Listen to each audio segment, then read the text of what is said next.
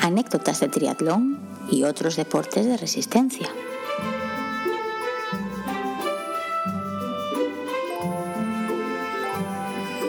Hola a todos y todas y bienvenidos una semana más al podcast de anécdotas de triatlón y otros deportes de resistencia. Hoy tenemos por aquí un invitado bastante especial porque, bueno, se da aquí una casualidad, una serie de rebotes que lo hacen único. No sé, Diego, aprovecho para presentarte tú primero y luego lo puedes presentar a él. Bueno, ya, buenas, buenas a todos. Pues sí, como, como dice Alberto, hoy tenemos un invitado aquí con nosotros en con el que se produce un hecho histórico en este podcast, que es que, bueno, como sabéis, esto va siempre de nominados. Nosotros le pedimos a, nuestros invitados que nominen a alguien y cuando tuvimos aquí a Alexis, sucedió algo que hasta ese momento no había sucedido nunca, que es que una persona fue nominada dos veces. Pues claro, eso nos hizo saltar todas nuestras alarmas y decidimos ponernos en, contacto con él inmediatamente, aunque luego es cierto que por cosas de la vida, trabajo y demás, eh, nos costó bastante conseguir llegar a este momento de la grabación, pero a quien tenemos hoy aquí con nosotros es a, Juan Dual, nominado por Rubén Espinosa y por Alexis Misiego. Así que, Juan, te cedemos la palabra. Dinos quién es Juan Dual, a qué te dedicas y qué te hace tan especial para que te hayan nominado dos personas. ¿Qué conoces a estos dos? Eh, muy buenas tardes, Alberto. Muy buenas, Diego. La verdad es que cuando me dijisteis que había sido nominado por dos personas, además, por dos personas como Alexis y como. Y como. ¿Quién me Rubén, Rubén, Rubén, Rubén, exacto. Es como que, ostras, ojo, cuidado, vaya, vaya dos, vaya dos mega cracks. Crack. Eh, Alexis ahora, ahora más enfocado con el tema de, de los pesos muy, muy pesados, y, pero, pero siendo que tiene todo en, las, en sus espaldas y en sus piernas muchos, muchos, muchos kilómetros, tanto en bicicleta como nadando como corriendo. Y Rubén Espinosa, pues, qué decir también de él, o sea, otro, otro, otro galgo que, bueno, él sigue dándole caña a correr, pedalear y nadar, así que que de repente me nominen para, para estar yo aquí con vosotros, ojo, cuidado, ojo, cuidado. gracias, gracias por haber hecho el esfuerzo de contactar conmigo. Eh, un placer estar aquí charlando un ratito con vosotros. Y a hacer una presentación rápida sobre, sobre quién es Juan Dual. Eh, Juan Dual es un tipo que, que, corre mucho también. No, no hace mucho triatlón, de hecho, no hace triatlón porque para él nadar es como estar a remojo como un garbanzo, básicamente. Eh, fuera de coñas, aparte de que no nado especialmente bien, tengo unas condiciones físicas que me lo impiden, o me lo, no, me lo impiden, pero sí que me lo dificultan de una manera patente, eh, por una, para evitar eh, desarrollar el cáncer a lo largo del tubo digestivo. Con 19 años me tienen que quitar el colon y el recto, Luego con 27 años me tienen que quitar el estómago y la vesícula biliar, porque hay un gen en la familia, que es el gen APC, que hace que se desarrolle la poliposis familiar múltiple, que con un 99,8% de los casos, más o menos, por de media, se desarrolla, eh, se puede desarrollar el cáncer a lo largo del tubo digestivo. Entonces, de manera preventiva, esto lo, lo encuentran en mi, en mi abuela y mis tíos que fallecen por el cáncer de colon y se lo encuentran al analizar el genoma de mi padre de manera preventiva le quitan a él, le operan también a él para no desarrollar el cáncer que se había cargado a tanta gente en mi familia. Y luego, pues, abuela y tíos, padre, pues siguen haciendo toda la canalización de estudio genético y llegan a mí, que soy el mayor de ocho hermanos, y pues tienes el gen activo. ¿Qué hacemos? Pues ya desde los 13 años que me localizan, eh, ya me empiezan a tener controlado hasta que de manera pactada, con 19 años, entre el instituto y la universidad, pues me quitan el colon y el recto y eso estaba todo bastante organizado. O sea, yo ya sabía que me lo iban a tener que quitar, no era algo que dije, oh, Dios mío, me lo encontró de golpe. Eh, estoy a punto de fallecer en esa cirugía, eh, pero no era mi turno de, irme al otro barrio. Y entonces lo que me, me pongo a estudiar, eh, estudio enfermería, una vida totalmente al uso, tirando a sedentaria, de hecho, o sea, cocía poco ningún deporte. Eh, me siguen haciendo los controles y en uno de ellos, con 26 años, ven que el estómago está suficientemente comprometido también como para mantenerlo. El riesgo es mayor si lo mantenemos que si lo quitamos. Entonces se pacta también con los cirujanos quitar el estómago y luego por de rebote la vesícula biliar Eh, estoy a punto también de, palmar de manera postquirúrgica en esa cirugía. En, se ve que no era mi, tiempo de, irme a otro barrio. Eh, lo que sí que pasó es que pasé de pesar, como os he dicho hace un momento, pues una vida bastante sedentaria, poco o ningún tipo de deporte.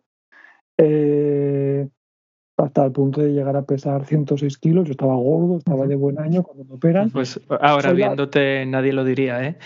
No, claro, estoy sentado y normalmente, o sea, o si me ve físicamente, soy, soy largo, o sea, mido metro 86, metro 87, depende de lo largo que lleve el pelo. Pero, pero claro, eso quieras que no, pues esconde un poco el volumen que tenía, pero vamos, que estaba gordo, estaba de buen año. ¿Qué pasa? Que cuando no tienes el colon recto, el estómago ni vesícula biliar, el tema de la digestión, las comidas y demás varían muchísimo, hay que cambiarlo todo. Y entonces yo, ¿qué sucede? Que paso de pesar 106 kilos a unos 57 en cerca de 3-4 meses. O sea, yo, yo pierdo el 50% de mi masa corporal prácticamente así, ¡pap! En una abrir y cerrar de ojos a escala biológica. Eh, ¿Qué pasa? Que yo no podía ni caminar 100 metros. O sea, yo hacer el esfuerzo de caminar 100 metros era algo que era horrible, horrible, muy, muy, muy complejo. Em, pero ¿qué pasa?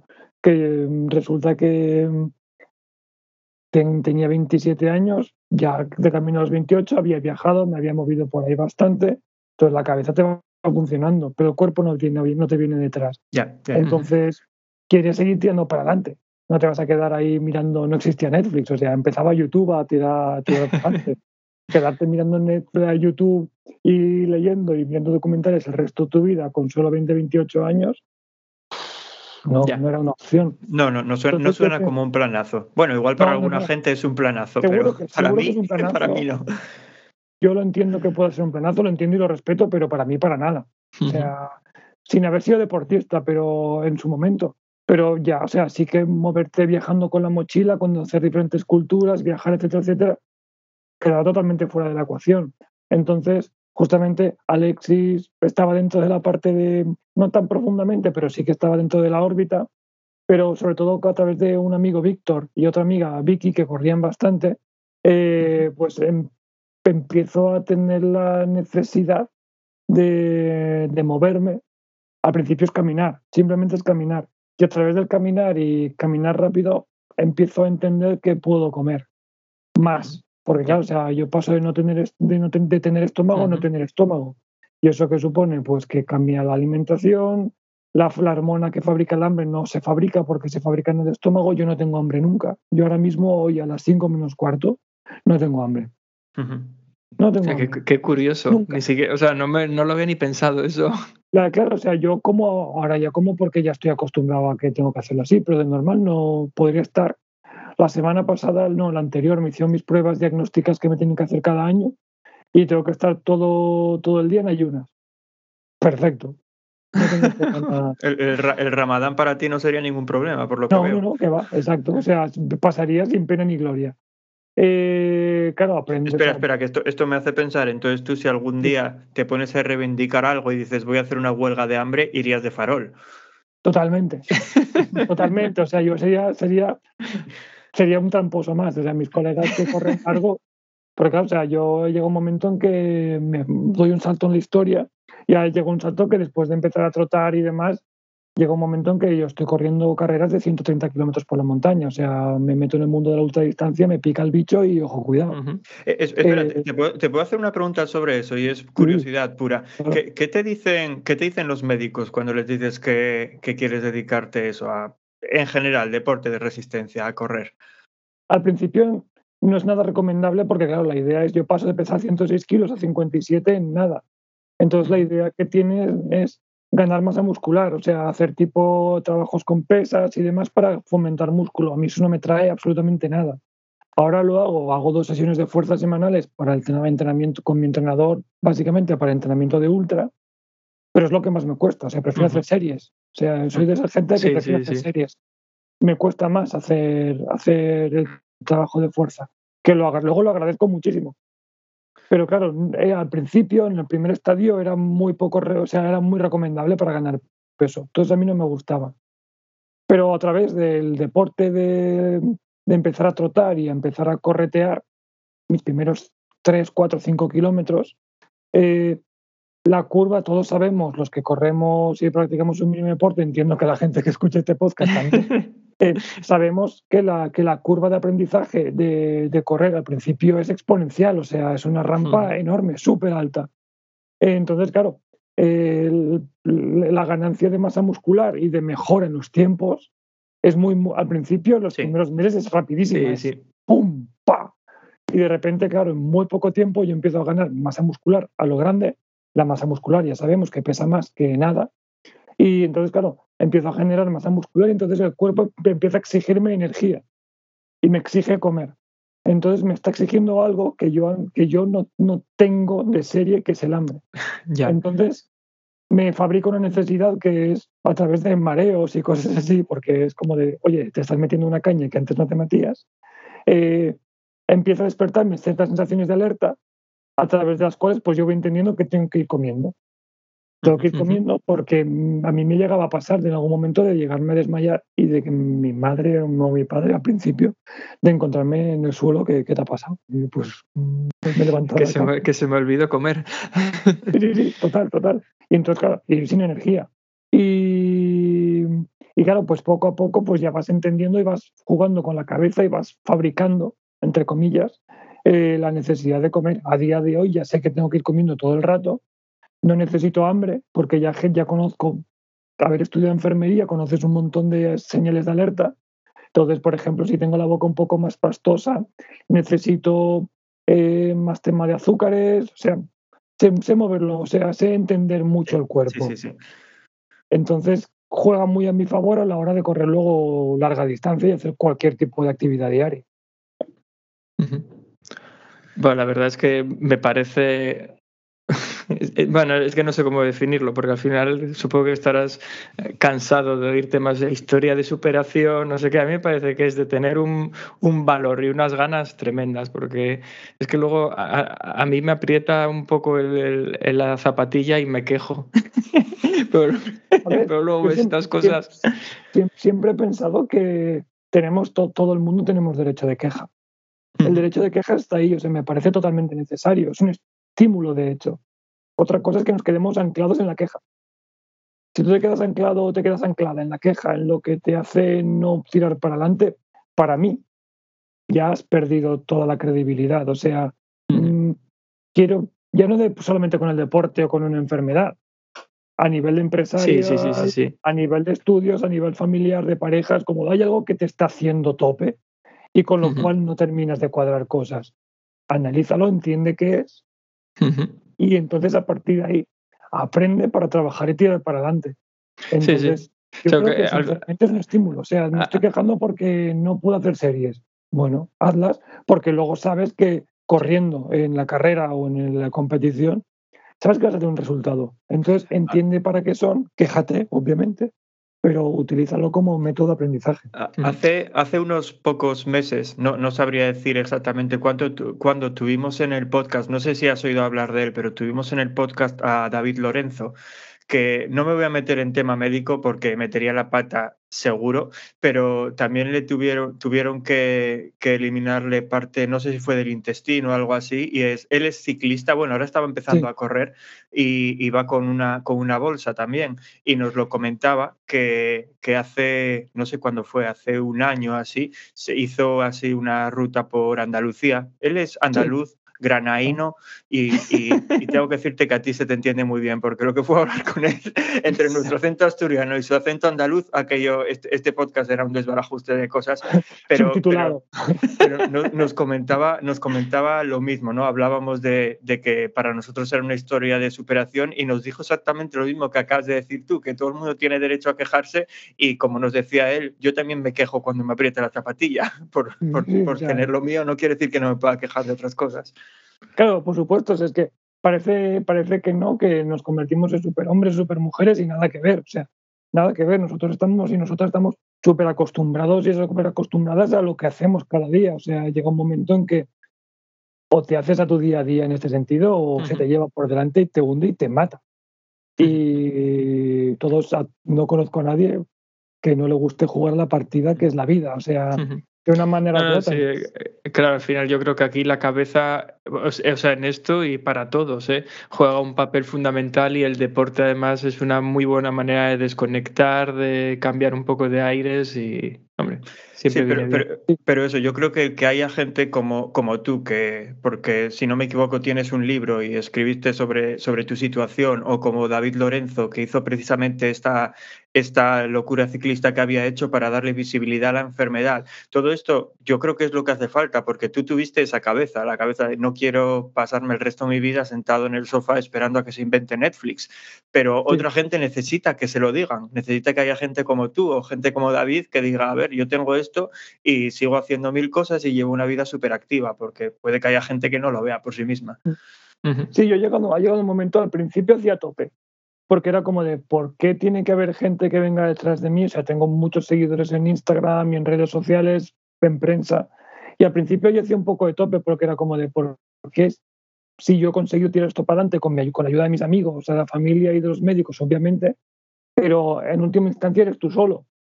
Eh, ¿Por qué narices al resto de la gente pues no es capaz de tirar para adelante por, por sí mismo o por sí misma? Pero luego también entiendes el, conjunto de la sociedad, cómo estamos a nivel global, etcétera, etcétera. Entonces eh, dices, pues vale, pues vamos a darle la vuelta y vamos a pasar a entender cómo funciona todo. Y le doy la vuelta y lo convierto como un motor en el cual dice, pues gracias a la exposición que tengo yo y gracias al querer mostrar, pues también hice un viaje en bicicleta por Latinoamérica. Estuve dos años y medio viviendo encima de una bicicleta desde Nicaragua hasta Ushuaia. Entonces, si soy capaz de hacer este tipo de cosas y sobre todo querer transmitirlo, pero no por el hecho de querer transmitirlo y ganar seguidores, sino porque es que al fondo lo primero es que a mí me divierte. Y de rebote a mucha gente le sirve de, apoyo. Pues entonces abrazar esa responsabilidad, entre comillas, de decir, hostia, pues mola. Mola, porque yo me estoy pasando teta, pasando las putas, las cosas como son, pero me estoy pasando teta porque me he metido yo en este fregado. Entonces es como me lo estoy pasando, mm, lo estoy disfrutando y gracias al, al haberme expuesto de manera controlada según qué tipo de riesgos, eh, esto va, a suponer un efecto rebote en mucha gente que le va a suponer un pellizco en el trasero para su día a día. Entonces llega un momento en que esa, la balanza se equilibra, entonces el hacer tope pensando, tira para adelante, si yo podido, tú puedes.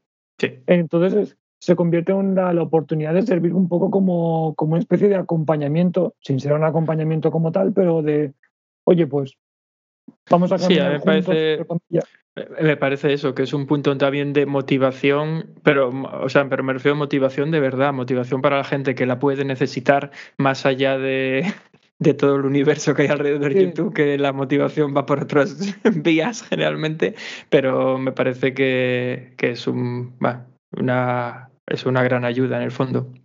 Y luego, porque es que luego aparte, o sea, yo por ejemplo no tengo, no tengo pelos en la lengua y las cosas, o sea, a mí por ejemplo el tema de del cáncer, toda la razón de todo va a salir bien. A mí, por ejemplo, la semana pasada que me hicieron las pruebas, sí, tranquilo, todo va a salir bien, o no. O sea, yo, por ejemplo, toda la parte de las cosas cookies o el buenismo y demás, está totalmente, porque es que no es real, o sea, están vendiendo ese buenismo y esa necesidad de que todo vaya a salir bien es mentira, o sea, es una falacia, o sea, no solamente con una enfermedad, sino con un entrenamiento, con una carrera o con una empresa o con una pareja o lo que sea. Sí, sí, Yo estoy muy, muy lejos de, o sea, trato de alejarme muchísimo y exponer una realidad. De hecho, eh, yo creo que principalmente Alexis y, y, Rubén en ese sentido, o sea, también o sea, nos tenemos muchísimo cariño por esa parte de, de hecho, o sea, sobre todo Rubén, que, que dice que soy su, soy su, soy su hater de, de, de cabecera, porque es que eh, no, no hater hacia él, sino en general, porque es como de digo las cosas y es como es que son así, o sea, te va a pasar cualquier mierda, o sea, las mierdas están ahí.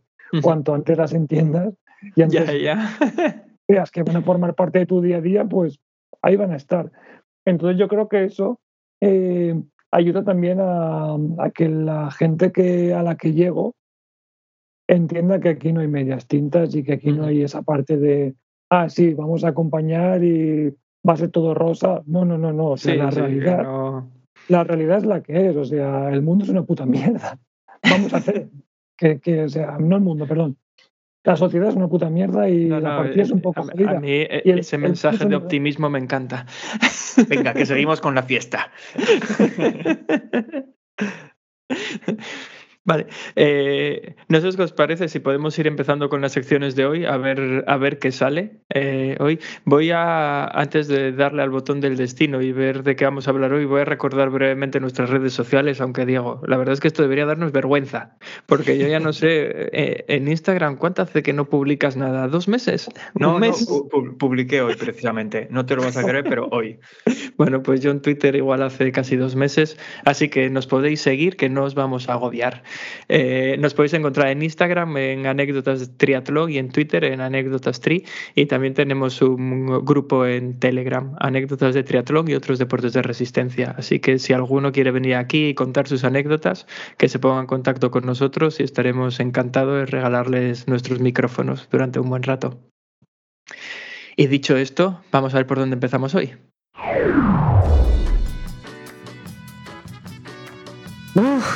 Tira, que libras. My mama cooks in Italy, mama swims in Argentina, mama's got a chunga, yeah. My mama's works in Venezuela, mama likes Cinderella, mama's got a chunga, yeah. Bueno, creo que hacía bastante tiempo que no salía la sección de Tira que Libras y hoy queríamos hablar, bueno, la mayoría de vosotros ya sabréis que en esta sección nos gusta tratar eh, temas eh, generalmente de alguna sesión de entrenamiento que nos hace llorar, que no nos gusta, que nos gusta mucho, algún evento o alguna prueba en la que queremos, eh, que estamos preparando para participar. Y hoy Diego nos va a hablar de un tema un poco curioso que literalmente el título que tiene aquí anotado es entrenamiento en cinta chunga.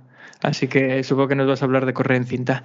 Sí, sí, sí, es que no sabía cómo se llamaba la cinta esa y sigo sin saberlo, pero lo miré y por lo menos en, eh, bueno, para los, que, para los que no lo sepáis, aunque la mayoría de nuestros oyentes ya lo saben, eh, vivo en Londres, así que yo miré el nombre que ponía en el gimnasio, estaba en inglés y ponía Skill Mill que no sé, yo la verdad que no sé cómo se llama eso en español, pero por describirla es la cinta esta de correr que tiene como una forma así abombada por delante y la cinta no se mueve sola, sino que la empujas tú al correr.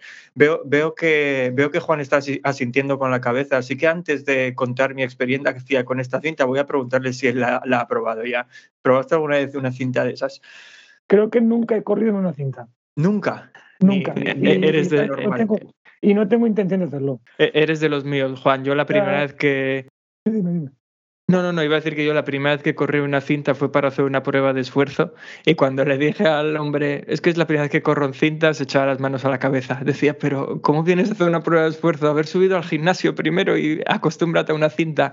Nunca había corrido en cinta y, y bueno, y es que a día de hoy... No, no, no, me caí. Y a día de hoy habré corrido unas no creo que, que llegue a las 10 veces en cinta. Unas situaciones muy raras se tienen que dar, que esté un hotel perdido o cosas así, para correr en cinta.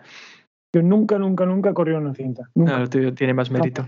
A ver, espera, espera, pero ni siquiera cuando vas a una tienda a comprarte unas zapatillas, porque a mí aquí muchas veces me suben en la cinta para que, para que les diga mis sensaciones.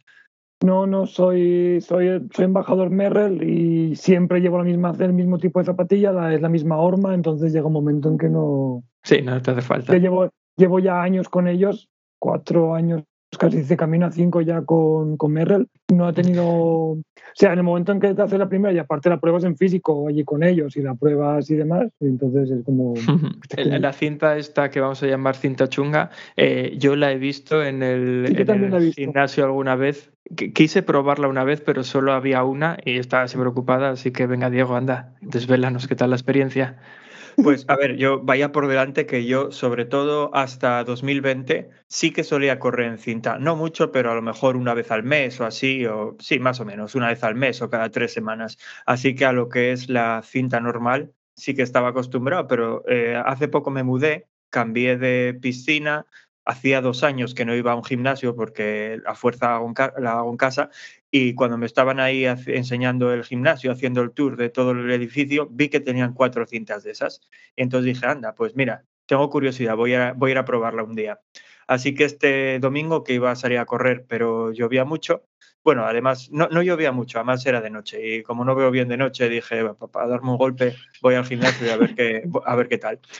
Y, y me subí en una cinta de esas y bueno, yo es que, yo es que cuando, yo, yo parece que solo miro para adelante, a veces soy como un burro con orejeras. Entonces me, me, subí en esa cinta y yo no vi que tenía nada, vi que tenía una pantalla muy, muy pequeñita, e, es idéntica a las que tienen las, las máquinas estas de, de remo, de remo indoor y eso te marcaba potencia, velocidad, cuánto tiempo llevabas y cosas así, ¿no? Entonces yo empiezo a correr un poco y, hijo, me costaba muchísimo. Digo yo, pero esto, no, esto no puede ser. Y yo empiezo ahí a correr, veo que llevo un ritmo muy lento porque te ponía la velocidad a kilómetros por hora. Kilómetros por hora eran 10 kilómetros por hora, eso es un ritmo de 6. Y, y digo, joder, cómo estoy cansando para este ritmo. Y a los 20 minutos o así me estaban doliendo los gemelos, que digo yo, esto, esto no es normal. Yo pensaba que esta cinta al no moverse sola tendría una sensación como de más, más de correr en la calle. Estaba apagada, no me más. No, no, no, no, no. Hombre, no. Eso, por ahí va, por ahí va. Eso, eso lo habría, si estuviera apagada lo habría visto, porque la pantalla estaba encendida y marcándome la velocidad y eso. Pero en esto que, bueno, yo tenía ahí un botellín de agua y cuando lo cambié, lo llevaba con la mano, lo tenía en la zona izquierda y cuando lo iba a poner en la zona derecha, me di cuenta que había una palanca, una palanca de estas para gestionar la resistencia. Y dije yo, como, los, como los bicis. Y dije yo, Tate, ¿qué va a ser esto? Que tiene puesta mucha resistencia. Y sí, estaba casi a tope. Entonces yo, sin, sin pensar, ¿eh? Sin pensármelo mucho, le di hasta abajo del todo, que es quitar toda la resistencia. Y claro, ahí entré en una situación ya cómica, absurda, porque, porque yo estaba haciendo mucha fuerza para moverme. Entonces, cuando quité toda la resistencia, la cinta se empezó a mover como loca. Pero claro, tú estás en una cinta y claro, por eso empecé diciendo que yo sí solía correr en cinta, porque cuando se empezó a mover tan rápido, la sensación era de que se movía sola. Entonces yo corría más rápido porque no me quería caer de la cinta, pero sin pensar que en realidad era yo con los pies el que estaba haciendo que se moviera tan rápido, porque esa cinta no se mueve sola. Entré ahí en un sprint que a los 10-15 segundos tuve que bajarme de la cinta porque no, no era capaz de pararla. O sea, yo, llegó un momento que empecé a razonar y me dije, venga, digo, corre más despacio, pero no podía porque el cerebro me decía, si corres más despacio te caes, si corres más despacio te caes. pero eso, me costó 20, 20 y pico minutos, claro, cuando le quité la resistencia ya tenía un cansancio que, que, bueno, luego corrí otros 20 minutos más y tengo que reconocer que con la resistencia quitada, sí, la sensación es más real. O sea, se parece más a correr en la calle que una cinta normal. Vamos, yo no me planteo comprarme una cinta, pero si me lo plantease, igual miraba estas, porque la verdad que eso, es, no llevas un ritmo constante, es más como en la calle, mucha más variación, a veces vas un poco más rápido, si te cansas vas más despacio y bueno, eso, una experiencia, una experiencia diferente, pero el momento este dibujo animado de que la, la, cinta va toda leche y yo corriendo todavía más porque creí que se movía sola, eh, bueno, mm, solo había una chica detrás que estaba ahí jugando con, una, con unas kettlebell de estas, con las pesas rusas, y, cuando me bajé de la cinta la vi que me estaba mirando con una cara de este tonto no se subió en la, en la cinta en la vida. Y no, bueno, claro, era la primera vez que me subía en esa cinta. Así que nada. Yo la verdad es que... Te recomiendo que la pruebes. yo la verdad es que las pocas, eh, yo tampoco suelo ir al gimnasio porque no me gusta demasiado, también hago algo de fuerza en casa y demás, y las pocas veces que he ido al gimnasio y en la cinta esa siempre la he visto ocupada, siempre, nunca la he visto libre, pero además siempre con gente que iba a un ritmo muy alto, o sea, no... Igual les pasa como a mí, que creen que se mueve sola y no son capaces de pararla. No, no, en serio, nunca he visto a nadie ir a un ritmo moderado, sino que parece que siempre están a todo lo que dan corriendo en esa es cinta. Es para rápidos, es para gente que corre con carbono. sí, van ahí con sus Vaporfly, no vale con una sin placa. ¿eh? No, tú, tú vas con una sin placa o con algo tipo barefoot minimalista y te, te echo, seguro que alguien te diga, no, señora, aquí no puede correr, voy a ser la de los niños pequeños. Entonces, Diego, deduzco que si, eh, si vuelves a correr en cinta, volverías a esa también. O sea, ya abandonas las cintas tradicionales. Es que bueno, hoy por hoy no me planteo volver a correr en cinta. Hombre, a ver, la verdad que hay días que sí que puede llover mucho y tal, y que, pero es que al final me busco otra cosa que hacer normalmente en vez de correr, porque si llueve poco me da igual, lo llevo bien, hombre. Si llueve, yo es lo que digo siempre. No me importa la lluvia, pero a veces salir de casa lloviendo me cuesta muchísimo.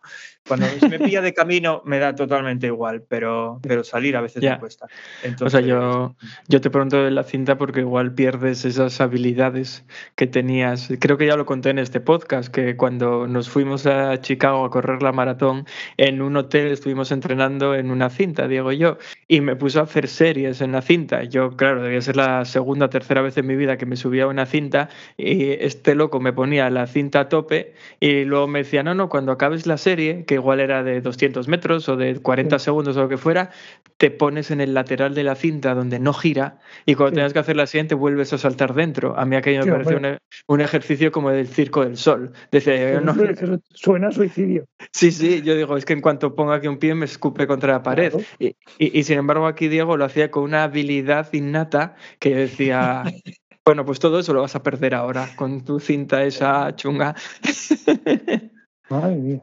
Que el otro día estuve viendo unos vídeos de YouTube, no recuerdo de quién, porque es, no sigo a nadie en concreto, entonces son de estos que de vez en cuando te recomienda YouTube, y estaba haciendo series en una cinta y también hacía el ejercicio ese de saltar a los laterales, volverse a poner en el centro. Sí, es bastante normal, sí. Oye, a apagar. Juan, por, curiosidad, ¿dónde, por, dónde, ¿por dónde vives tú? Porque, bueno, si nunca te subiste a una cinta, entiendo que más o menos el tiempo acompaña, ¿no? Yo vivo en Valencia, aquí tenemos un invierno tropical. o sea, ahora ya, además, con la mierda del cambio climático, pues cada vez, de hecho, o sea, hasta esta semana ha estado casi tres meses sin caer una sola gota. Entonces es como, es muy fácil correr y no necesitar cinta. Y aparte, soy de, soy, soy de los que piensan que se corre como se corre como se entrena y si de repente luego en competición, en una carrera, te cae la de, la de San Quintín, a ver, si me está cayendo una manta de agua justo cuando empiezo a entrenar, como bien ha hecho Diego, pues no voy a salir, haré fuerza y ya está. Que es lo que hice ayer, básicamente, que estaba organizando y no iba a salir a correr. Pero normal, si está cayendo poquilla agua o hay previsión, pero no empieza a llover hasta que no me pilla a mí, como llevo la mochila de correr, en la mochila me echo el chubasquero el cortavientos, lo que sea, y a tirar. Para, la, empresa para la que yo trabajo tiene oficina en Valencia. y mis, mis, compañeros me dicen que allí en Valencia cuando llueve no salen ni al gimnasio. Dicen, no, se llueve en casa. Es increíble la peña aquí, como te está lloviendo y ves que la peña no sabe conducir, no sabe venir en bicicleta, no sabe hacer absolutamente nada. Pero si no es ácido sulfúrico. Pero claro, tiene sentido porque es que llueve tan poco. El, tema es que cuando llueve poco y cada vez llueve más, siempre, históricamente en Valencia siempre ha llovido, ¡pam! La gota fría, caía mucha agua y listo. Pero claro, cada vez con el tema del cambio climático se va exagerando más, entonces es más complicado. Pero claro, tiene sentido porque si no llueve casi nunca en ese sentido de manera habitual, a lo mejor te llueve un par de horas, pero que te esté lloviendo mucho rato, pues la gente se, se como, ¿qué está pasando aquí? Pues nada, después de este tira que libras en el que Diego casi no libra, eh, voy a pasar a, la siguiente sección. Espera, que, quería hacerle una pregunta muy, muy rápida a ah, Juan, porque es de sí o no. Cuando, cuando, cuando le pregunté antes de empezar que si había alguna vez corrido en cinta, su, su respuesta fue no y, y, creo que no lo voy a hacer nunca. ¿Es una especie de reto el no subirte nunca a una cinta? es que no me llama nada la atención, absolutamente nada. En el confinamiento eh, corría en el pasillo en casa, tengo un padre, la casa estaba en casa de mis padres, bueno, estoy en casa de mis padres, y el pasillo mide cerca de 30 metros de largo. Yo en su momento hubo un, hubo un día que en tres tandas hice 30 kilómetros en casa.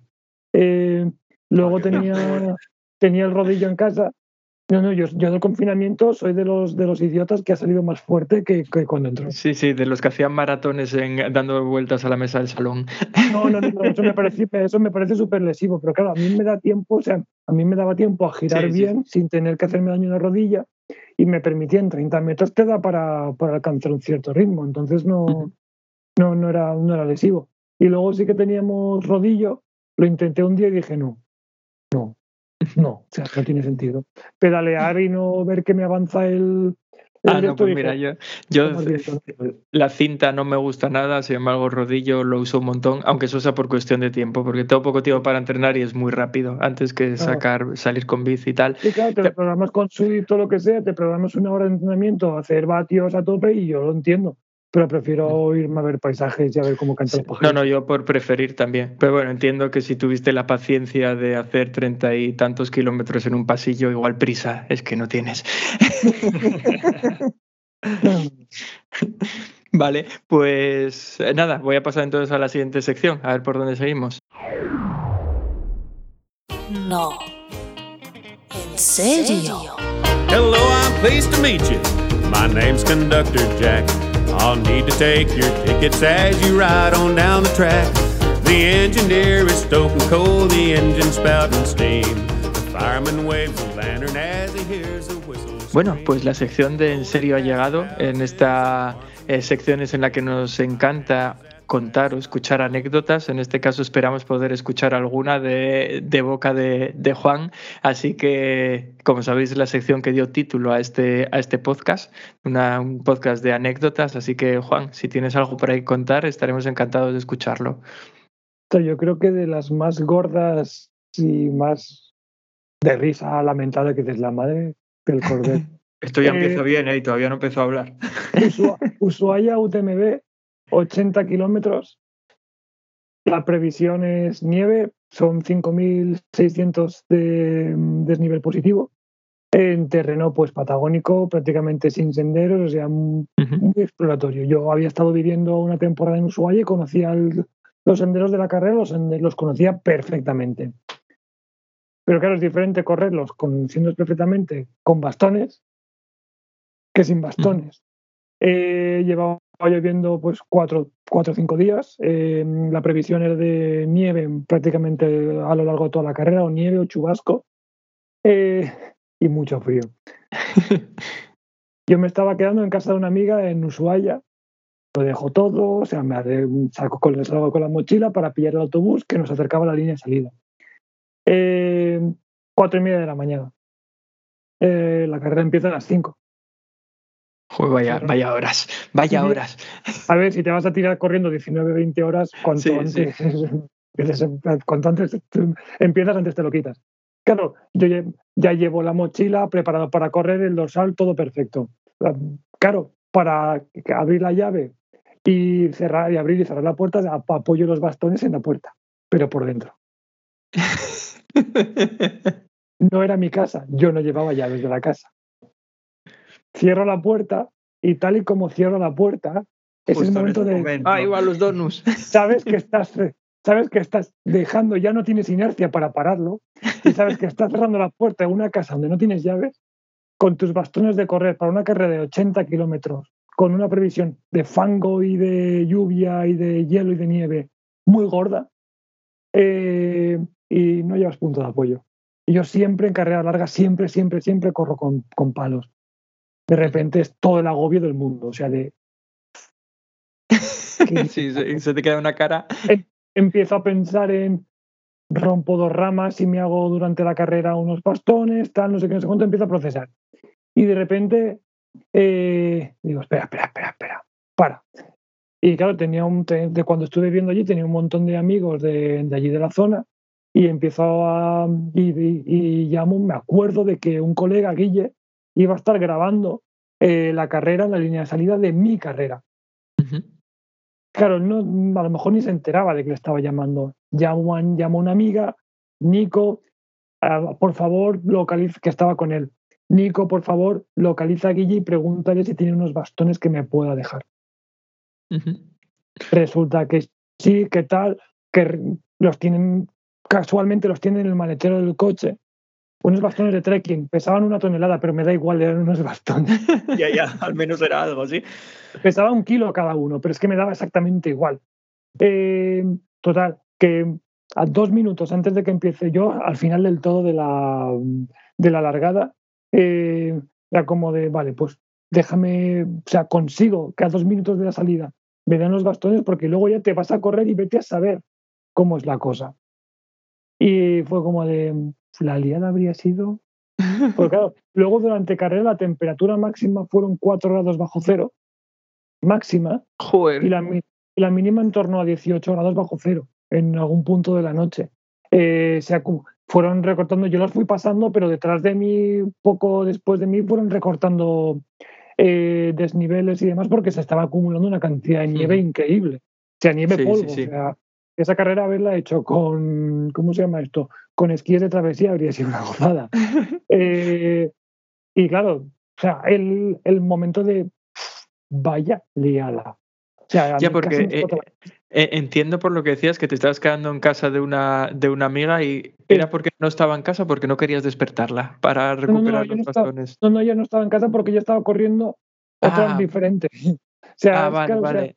Estábamos juntos, eh, ella corría una distancia, ella- yo corría otra, entonces, claro, ya Sí, sí, no coincidían la- horarios yo- y. yo salía a las 5, pero salía a las cuatro y media, ella había salido la noche anterior o algo así, ella estaba corriendo ya. Entonces era como Ya, que ya, ya, ya. todo mal. No, no, si hubiese sido por despertarla, quemo el timbre. O sea, me da igual. No, no, pero- no, pero- no, pero- pero al decía final- que dije, oh, Al final, por lo menos, es una anécdota con final feliz, porque conseguiste unos, unos bastones. Sí, sí, sí, yo, sí, sí, sí, sí. yo ya pensé que nos ibas a contar cómo acababas rodando por la nieve o algo de ese estilo. Que... No, no, bueno, o sea, en esa carrera tuve que enseñar. eh, la verdad es que, fuera, fuera de coñas, eh, hay- debería- la, la peña debería entender dónde se mete a correr. O sea, no puedes, no puedes venir de no haber corrido nada alpino y pretender correr pues, en climas patagónicos o en climas locos o condiciones muy, muy bestias. Sin tener Ya, ni ya. puñetera idea de cómo hacer una, una, pro- una progresión en zonas heladas. O sea, yo me sé mover bien. En, he corrido en Ultrafjord tres veces. O sea, me sé mover bien en hielo, en nieve, Ujú. condiciones muy frías. Y aparte me di- disfruto más de ese tipo de carreras. Pero claro, eh, se empieza a acumular nieve, se empieza a acumular hielo, la temperatura baja muchísimo y ves que hay un montón de gente que no tiene ni la más remota idea de cómo bajar. Sí, sí. Yo- y que yo- se estás yo- poniendo a riesgo que dices, ostras, es que se pueden matar. Y entonces es Co- como la anécdota, o sea, también, o sea, la anécdota de los palos, pero dentro de la misma carrera de, de estar corriendo y estar enseñando, porque claro, o sea, yo estoy corriendo, me, quedo, me puedo quedar un momento haciéndote un, un, pelín, un pelín de soporte para que sigas, pero yo voy a seguir corriendo, o sea, tampoco voy a Sí, es que yo, por no ejemplo, tu en padre este sen- madre, de hacer, de, hacer eh, de enseñar a hacer maniobra de autodetención a corredores y corredoras porque tú vas corriendo sabiendo cómo pisar, sabiendo cómo apoyar con los bastones y sabiendo moverte y de repente te pasas a la derecha por una, por una ladera con nieve o con zona de hielo, una corredora que no sabe bajar, no sabe detenerse con los propios bastones y que se, si se llega a pillar Sí. una piedra se parte la espalda. Ya, Y ya, eso es resultado de gente que se mete porque esto, la carrera va cortando, va viendo que dices, ostras, está. Entonces, llega un momento que dices, esto no es la responsabilidad de la carrera. Ya llega un momento que la responsabilidad no es de la carrera. Tú no puedes decir, es que la carrera, tal, Ya, ya. No. tronco, Es que- tronca, te vas a correr a la Patagonia. Eh, si no has corrido nunca en condiciones que se te pueden torcer muchísimo, no vayas. Es, que- es No que yo en vaya. este sentido soy de los que piensa que prácticamente cualquier persona puede correr cualquier prueba, pero no en cualquier momento. es decir, eh, puedes correrla, pero prepárate y tienes que saber a qué te vas a enfrentar. Y yo, por ejemplo, el otro día que hice mi primer trail, nunca había hecho uno. De, fueron 10 kilómetros con mucho barro y creí que iba a morir allí ahogado. Y es que es normal porque si se está acostumbrado a correr o estás acostumbrada a correr en asfalto, de repente te ponen, aunque tengas 10 kilómetros con únicamente 200 positivos. Para sí, sí, sí, no estás acostumbrado. ultra- está- ultra trail, eso es nada, es ya, es correr. Yo, a mí cuando me preguntan, sí, tiene una carrera de 20 kilómetros, tiene 500 positivos, para mí eso es una carrera llana.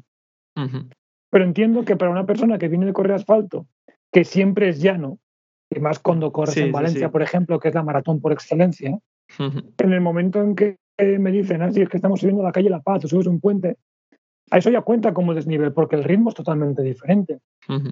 Entonces dices, vale, sí, o sea, hay que entender porque subir puede subir todo el mundo, más o menos Sí, a un sí, ritmo, sí. pero bajar es otro tema.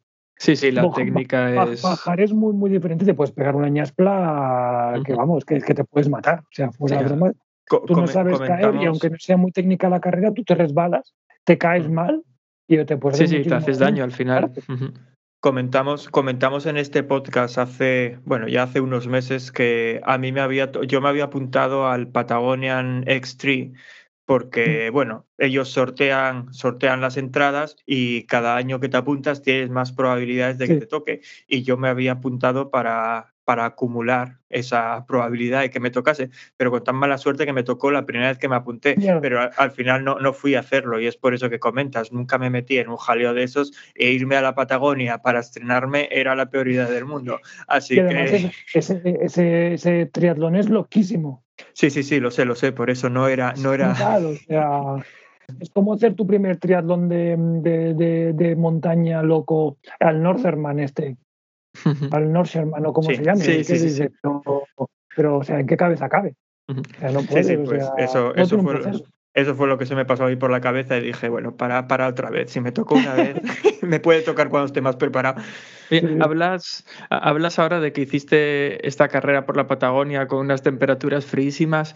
Me suena cuando estuvo aquí Rubén Espinosa, que nos, la verdad es que nos contó un montón de anécdotas, pero juraría que una de las que nos contó fue de una carrera por el desierto y juraría que estabas tú también y Ángel Pérez podría ser, que también estuvo en este podcast, eh, que entiendo que son las condiciones opuestas de un Total. frío tremendo a... Joder, ¿y qué, y qué prefieres, ese frío o el calor? Porque... Frío, frío. A mí me das frío extremo y yo rindo en mucha, mucha mejor condición.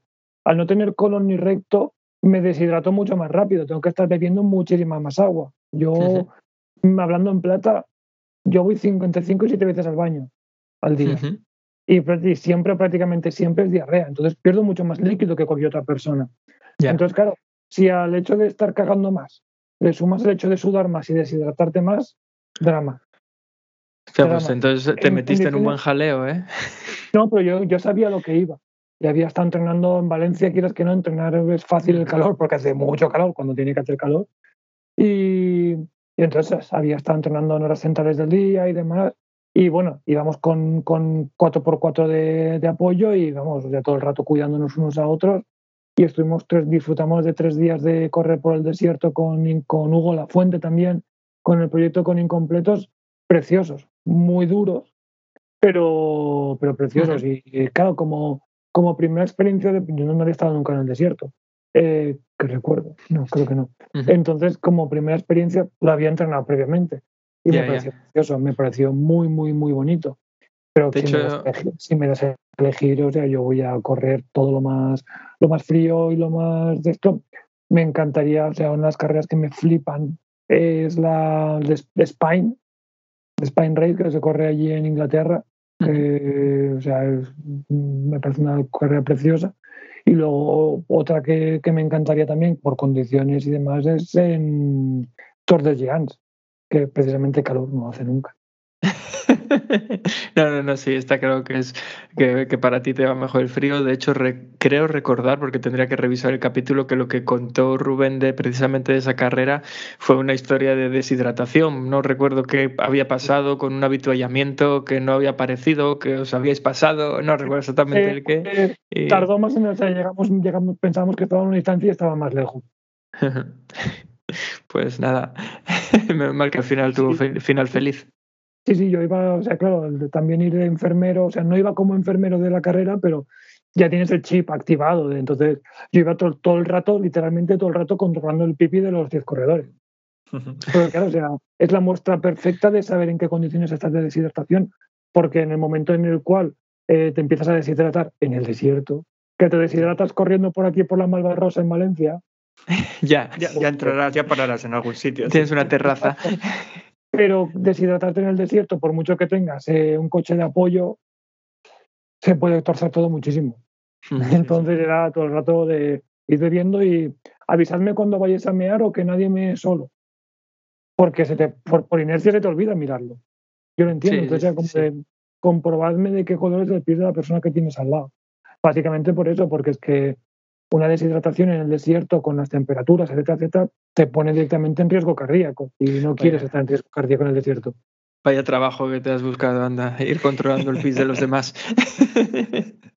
Creo, creo era que divertido fue. porque era, era divertido porque era tan absurdo como que porque ahí solamente yo en esa experiencia solamente conocí a Hugo que fue el que el, el que nos el que nos conectó a todo el mundo entonces claro yo adopté entendí el, el- la responsabilidad adquirí esa responsabilidad lo dije yo a mí mismo o sea y al principio claro como de pero por qué el tipo este pero claro ¿Por eh, qué me quiere mirar el pis?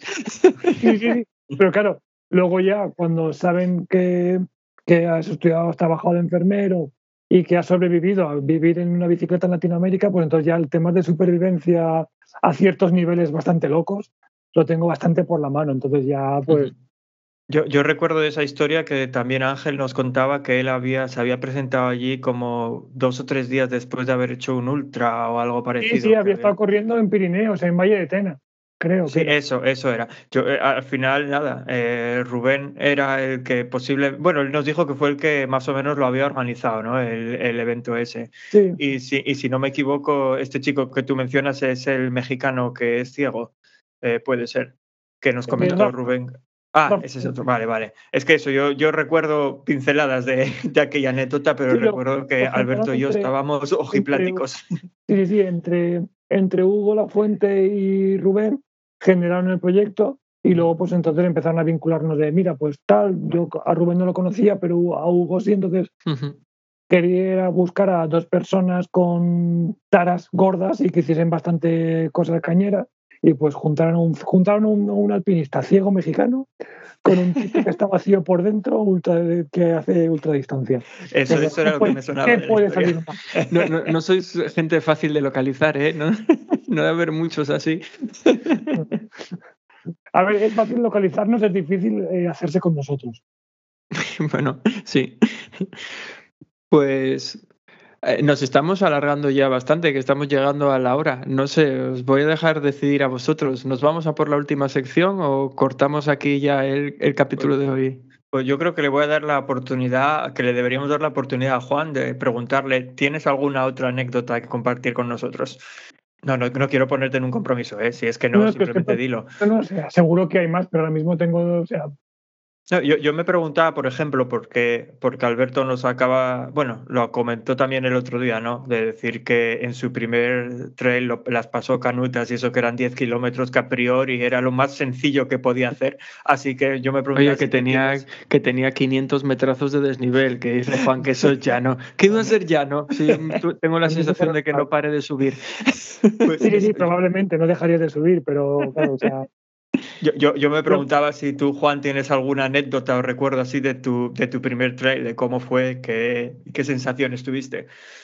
la verdad es que fueron sensaciones de maravillosas, porque claro, o sea, eh, la primera vez que corres, empiezas a correr por asfalto, porque es lo que tenemos prácticamente todo el mundo más por la mano, y pero a mí me flipa la naturaleza. Y empezar a correr, cuando empecé a correr por el monte y empezar a disfrutar de, de los senderos de por aquí de, de Valencia, y luego ya cuando me trasladé, me estuve viviendo una temporada, dos años, en North Yorkshire, en un pueblito cerca del Lakes District. Diego a lo mejor ha explorado por Ah, allí. Tengo muchas ganas de subir hasta el Lake Buah, District, todavía no he estado nunca. Eh, el hace Lake unos... District, el, los, el Yorkshire Dales y demás. Yo vivía ahí en medio. Sí. Y claro, o sea, ahí se corre, o sea, es la cuna del trail. O sea, ahí es donde nace todo el trail. Entonces, ahí fue donde empecé a correr más en serio. Y la sensación de que hacía un año, apenas un año y medio, no podía prácticamente caminar y de repente podía estar corriendo por las montañas y demás, pues eh, no me paraba a pensar en si esto era muy duro o no era muy duro. O sea, para mí era un regalo porque lo que me parecía duro era tener que aprender a caminar por los pasillos del hospital empujando un palo de suelo. Ya. Entonces, claro, eh, para mí la montaña y el correr largo eh, es un premio, es un auténtico premio. O sea, obviamente es duro, es, un, es, es muy difícil porque son años de proceso. O sea, yo he tardado cerca de 10 años para empezar a hacer, para superar 100, sea carreras de más de 100 kilómetros. De esto que parece que tienes que hacerlo de repente, ¿no? Todo el mundo tiene que hacer una maratón y correr más de 100 kilómetros. Sí, eh, pero bueno, ese, mal, ese es el mal de hoy en día.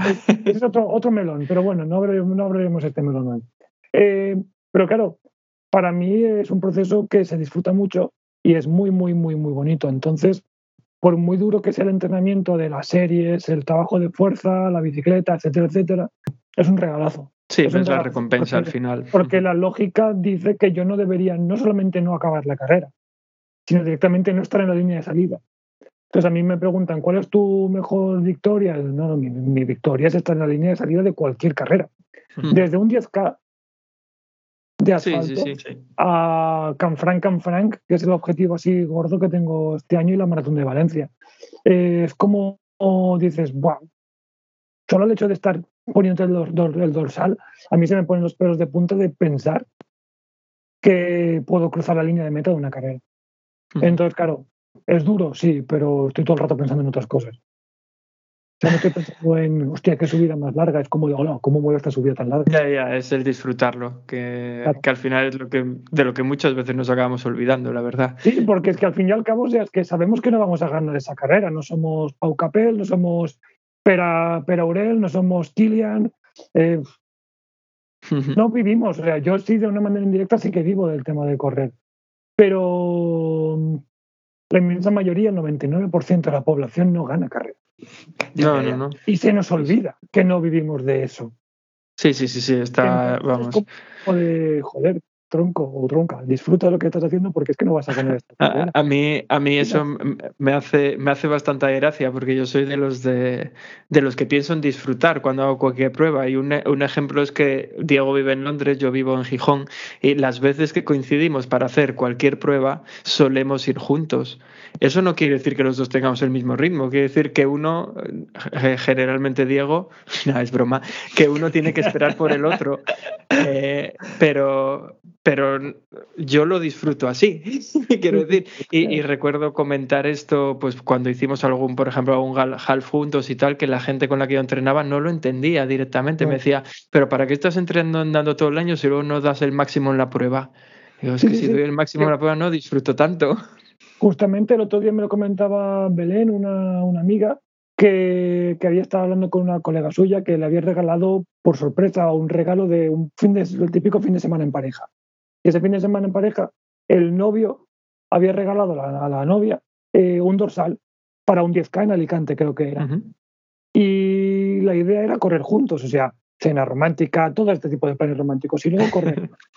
Corrieron juntos la carrera y luego se ve que a posteriori la peña preguntándole a él, que esto también es muy de señoros, que esto hay que, también hay que analizárnoslo como, como varones, hay que, hay que analizárnoslo. Pero bueno, saliendo de esto, tip- los, los colegas preguntándole al tío que por qué, o sea, tú tienes tus tiempos, ¿por qué has esperado a esta persona?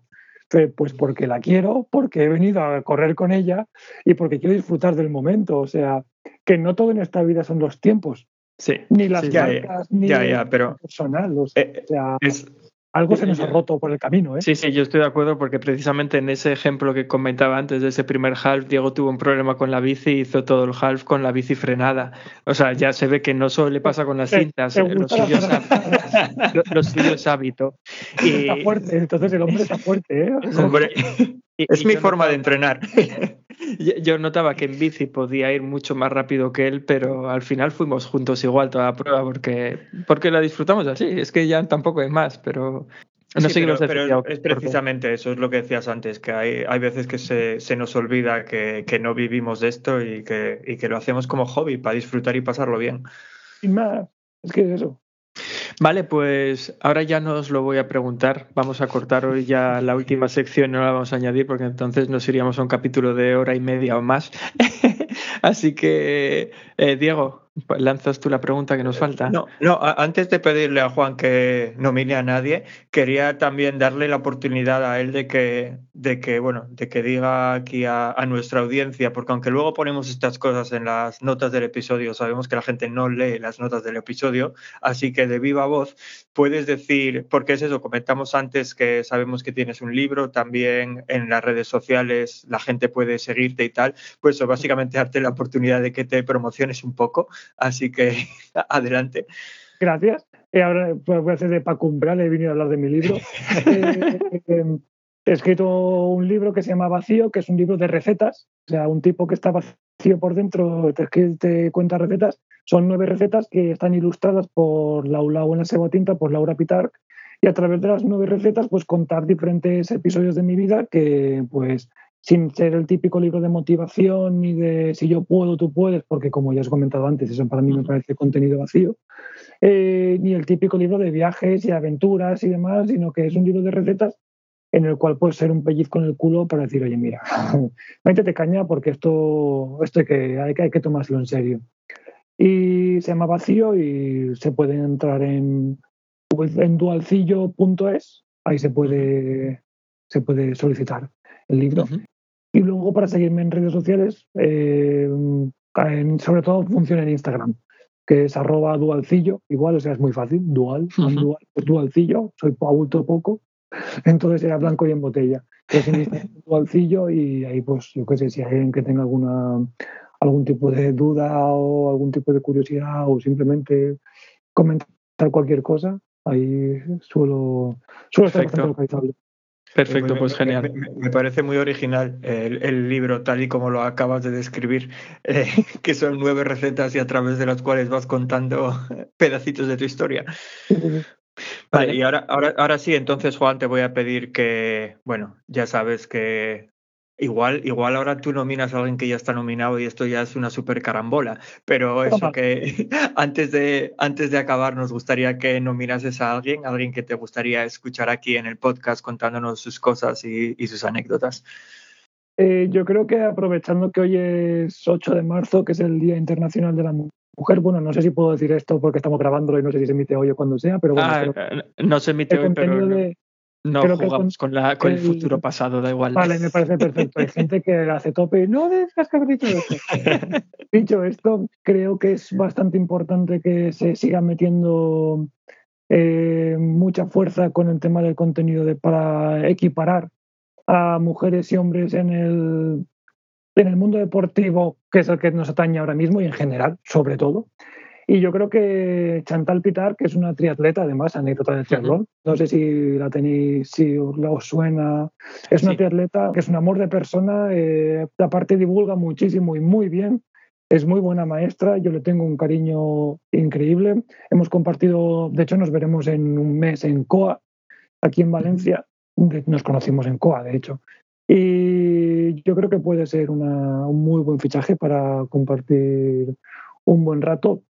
Crucemos los dedos y yo creo que yo creo que si les escribís, si les escribís de mi parte, yo les meteré ficha también de, de paso. O sea, cuando lo escribáis, eh, si veis qué tal, eh, me, me- me- me la rebotáis de nuevo, oye, que, que Vale, perfecto. Pero vamos, que yo creo que aprovechando el día que es y siendo lo importante que es la- el, el trabajo que hace, yo creo que Chantal es. Me vienen Ah, muchos vale, nombres, pues- ¿no? Pero Chantal es, yo creo que Chantal Pitar. Sí, sería- sí, eh, lo, lo anotamos y nos pondremos en contacto con ella porque además eh, nunca hemos tenido a ninguna, a, a ninguna chica en el, en el podcast. Llevamos eh, implorando que, a- que alguna venga aquí a contar sus anécdotas, yo creo que ya en todo el último año, pero no habíamos conseguido que ninguna se animara, eh, así que ahora con nominaciones va a ser todo mucho más sencillo. Vamos, yo, le- o sea, yo creo que lo va a entender y le voy a petar. o sea, y le va a gustar. Creo que sí. Pues, pues genial, muchas gracias por la nominación. Gracias a vosotros. Y bueno, y nada más, aprovechamos ya para despedirnos. Lo primero, darte de nuevo las gracias, Juan, por estar aquí. Sé que te hemos dado mucho la lata para quedar porque se nos habían complicado estas semanas, pero bueno, gracias por la paciencia y, y nada, por pasar por aquí este ratillo con nosotros. Esperamos que lo hayas pasado bien. Gracias a vosotros por tenerme aquí en este espacio. Ha sido muy entretenido, así que, oye, ni tan mal. Nunca es tarde si la dicha es buena. Genial. Pues, pues sí, me uno a las gracias a ti y eso también las gracias a, a todos los que nos escuchan una semana más. Así que nada, con esto nos despedimos. Como os digo siempre, que Vicente os bendiga y, y nos escucharemos dentro de 15 días. Venga, hasta luego. Chao, chao.